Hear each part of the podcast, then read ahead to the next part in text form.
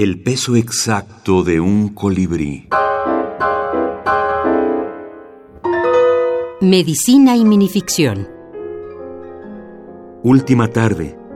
Víctor Hugo Pérez Nieto. La anciana quedó sola.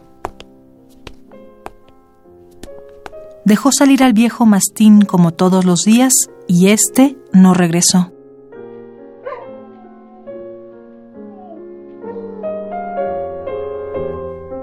Entendió que era hora. Puso flores en el jarrón. Luego abrió el gas. Esa noche se encontrarían en un lugar secreto, más espacioso que su apartamento.